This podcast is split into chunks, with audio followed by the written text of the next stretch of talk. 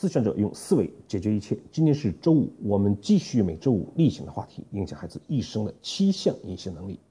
最近的四期内容呢，我们跟大家交流了七项能力的第一个想办法的能力。第一期呢，我们希望通过事例让孩子体验到想办法的概念好处，培养孩子想办法的意识，并且逐步的形成一种习惯。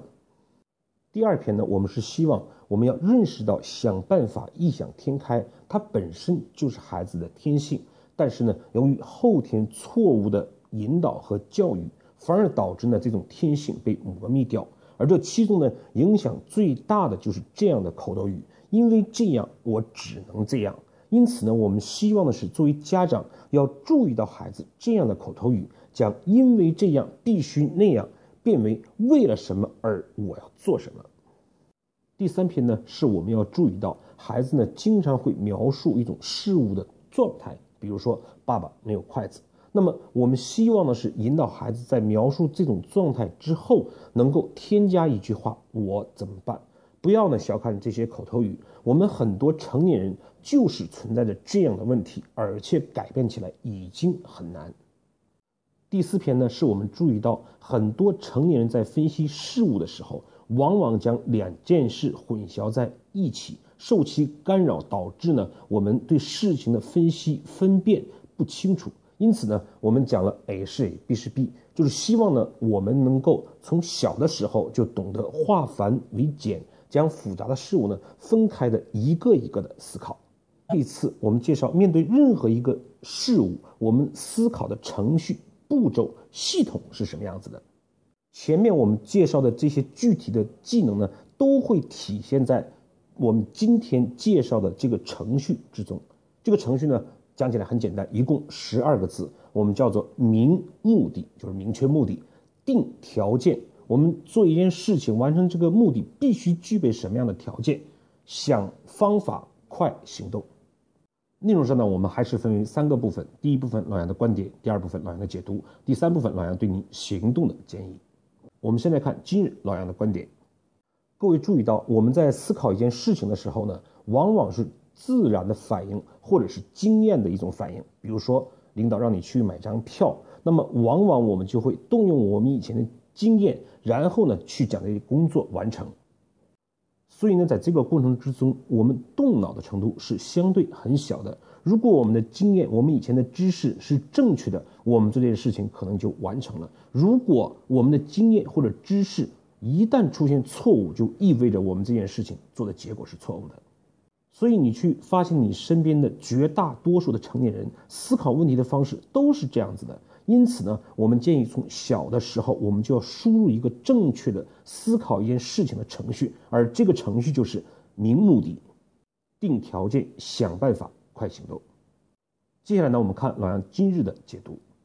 所以呢，正如老杨上面讲的，我们在辅导企业的过程之中，发现很多成年人思考一件事情的时候都是没有套路的。因此呢，我们面对成年人也总结了作为成年人他们。相对更抽象的、更稍微难以理解的这样的具体的套路是什么？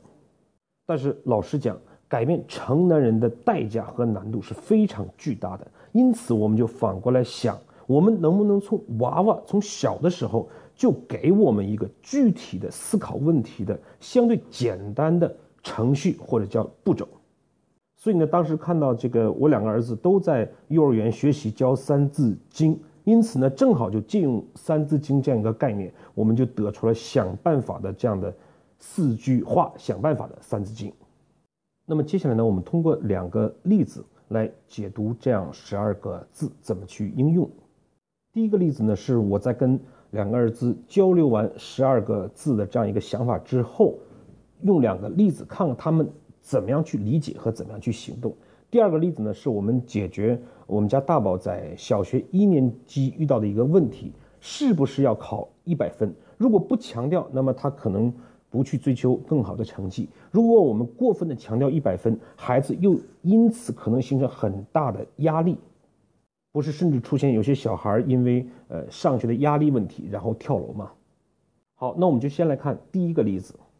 我在跟两个儿子讨论完这样的。想办法的《三字经》之后，他们大体上会有一个认识。那么接下来呢，我就让大宝去帮助爸爸倒一杯水。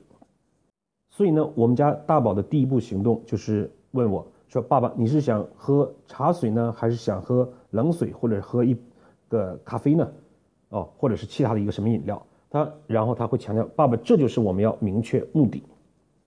其实呢，严格意义上讲，我们喝水的目的可能是解渴，或者是我们感觉到困了等等的原因。但是其实我们不必过于计较这个呃本身严格的意义，因为它只要有哦，这就是我们明目的。想办法知道别人做这些事情的目的是什么，其实本身错和对，我们不要过于在意和苛求，避免孩子呢去呃压力很大又不能够真正的去理解本身的意思，先让他做起来，然后慢慢再通过一些事情让他慢慢的体会其中的道理。好，接下来然后他就跟我讲了，那爸爸定条件就是说我们需要倒这杯水，那我需要杯子，需要茶，需要水等等。然后呢，他在做的过程之中，由于茶叶盒呢放在很高的高处，因此呢，他并不是去讲说爸爸茶叶盒我够不到，不去描述一种状态，而是他去想办法，比如他拿个小凳子去够这个茶叶盒，或者是让他奶奶或者是妈妈帮忙。然后呢，最后一个快行动，用他的话就是说，快行动就是这事儿，我马上要做，不能站在那里思考很长很长时间，不去完成这个工作。然后呢，接下来是给我们家二宝的题目。我跟他讲的是去给爸爸拿一个湿毛巾来。二宝呢，当时没有问我任何的话，直接就去了洗手间。这时候还出现了一个花絮，就是我们家老大对着二宝这个嚷嚷道：“说你没有明目的。”二宝呢跟他哥哥讲：“说我明目的不一定要问爸爸，爸爸现在要湿毛巾，他现在天气很热，他一定希望要一个凉的，不是热的，我干嘛要问他？”所以，我我觉得这是蛮有意思的现象，就是往往我们其实长得越大，我们对事情的理理解呢未必本质，反而小的时候啊，他脑袋这种想的简单，他更容易去形成思维的程序。这也是我们为什么讲特别希望是从小的时候让他建立思维程序的一个非常重要的原因。然后呢，他到洗手间之后，由于他个子小嘛，因此够不到那个水龙头，然后呢就叫。奶奶帮助他扶住那个小凳子，然后呢，他去把毛巾拿下来，然后用水投一下，把毛巾给我拿了过来。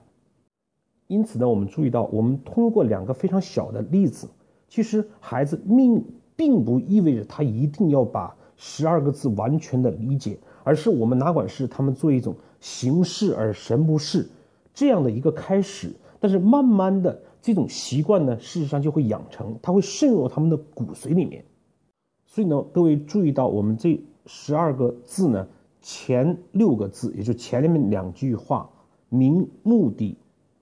定条件是完全客观的。就是我们去倒一个水，我们拿一个毛巾，这些事情是客观存在和必须遵循相应的规律的。它确定了我们做一件事情的方向和必须做的事情。如果这个搞错了，我们后面再努力，我们。可能都会得到一个不好的结果，而后面呢，想办法快行动，是我们主观意志，是我们智慧呢得到非常好的一个发挥的这样一个机会。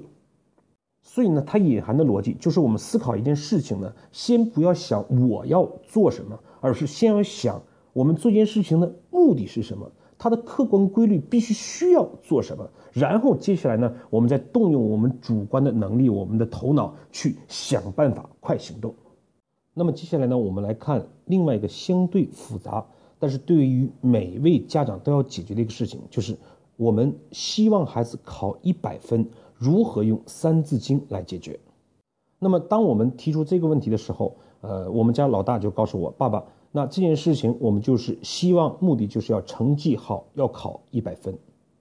对于这个事情呢，家长有必要做一定的引导。就是我就跟我我们家大宝讲，那么考一百分是我们可以获得的，希望获得的一个结果。但是我们考一百分的目的是什么呢？我们做这件事情的目的，并不是为一百分本身。而是检验我们对一件事情的努力程度，我们的方法对不对？所以呢，如果我们获得一百分了，那我们说我们达到了这样的一个呃结果。但是如果没有达到一百分，我们努力了，我们也认为这个目的达到了。只不过接下来我们进一步去检讨自己，我们的方法不够，还是努力不够？这样的不断改善才是我们做这件事情的目的。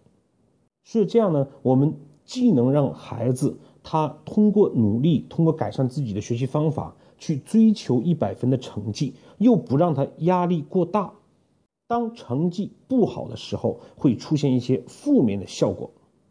那么接下来我们明白了，我们要通过自己的努力和改善方法来实现一百分这样的一个结果。那么要实现这样的一个结果，我们需要做哪些事情呢？需要什么条件呢？在我们定条件的时候，未必要追求找到百分之百的条件。我们找到一个可以放一个，日后如果发现还有其他的条件，我们完全可以再放进来。另外一个呢，尽可能让孩子去讲，让他们去在这个过程去思考，提供他们自己认为做哪些可以实现我们的目的。所以呢，那么。通过大宝和二宝我们的交流，就可以总结为：比如说上课要认真听讲，课后呢我们要复习，考试的时候呢要认真的读题，而且不要死抠一道题，先把会做的做完，不会的题呢可以放到后面等等。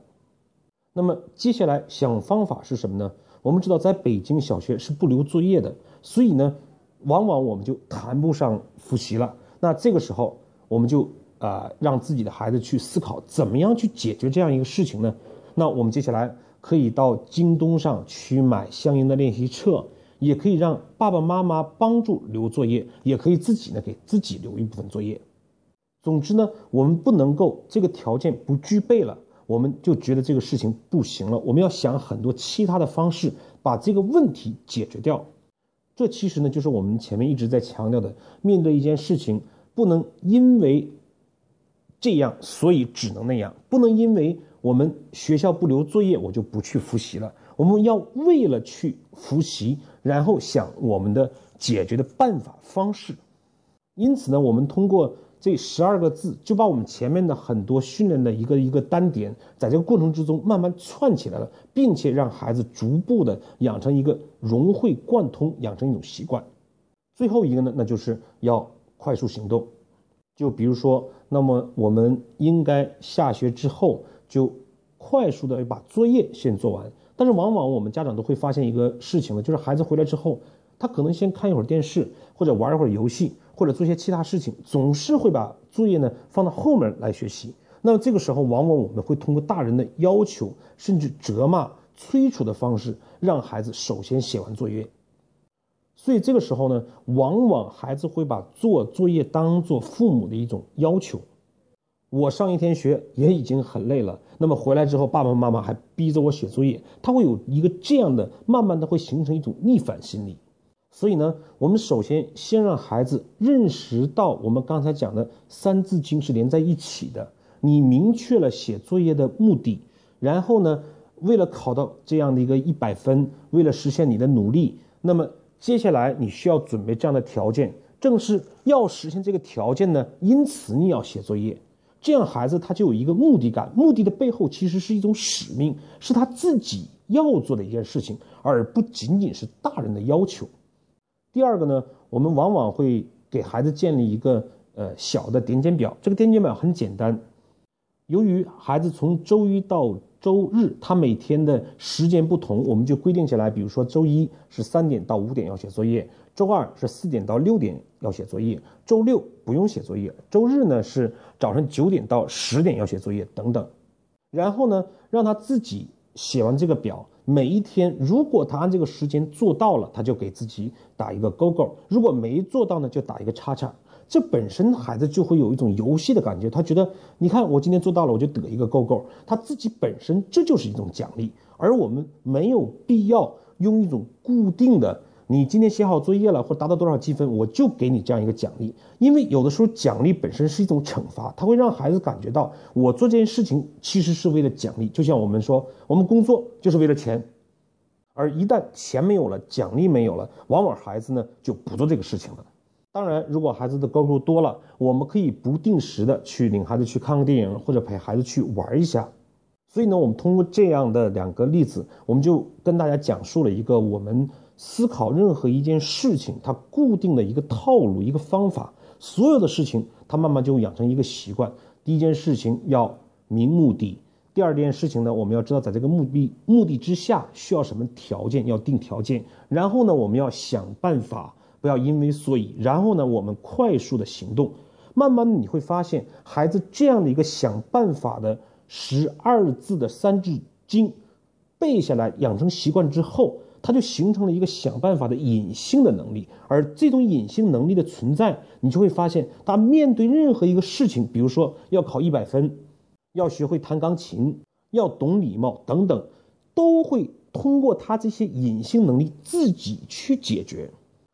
所以这个时候呢，我们在作为家长，我们事实上在他的显性能力上，我们花的时间会大大的减少。我基本上，呃，每天在呃他。按不按时写作业这些事情上，我花的心思会非常少，反而呢，他去养成每个隐性的能力，我就会有更多的时间跟他一起分享。然后孩子慢慢隐性能力提升了，他的很多显性能力自己就会增长和改善。最后呢，是老杨对您行动的建议。今天的行动呢比较简单，我们建议您呢，去通过一个例子，让孩子呢对。明目的定条件，想办法快行动，有一个初步的认识，然后呢，接下来你就给他具体的事情让他做，然后通过做这个事情让他理解事情的本身，而不要我们过多的去讲授明目的这样定条件，想办法快行动，它的意思到底是什么？这样做个一周两周呢，然后让孩子将十二个字背下来。从而呢，逐步的养成十二字的我们解决问题、思考事情的一种习惯。好，今天的分享呢，我们就先到这这里，谢谢各位的收听。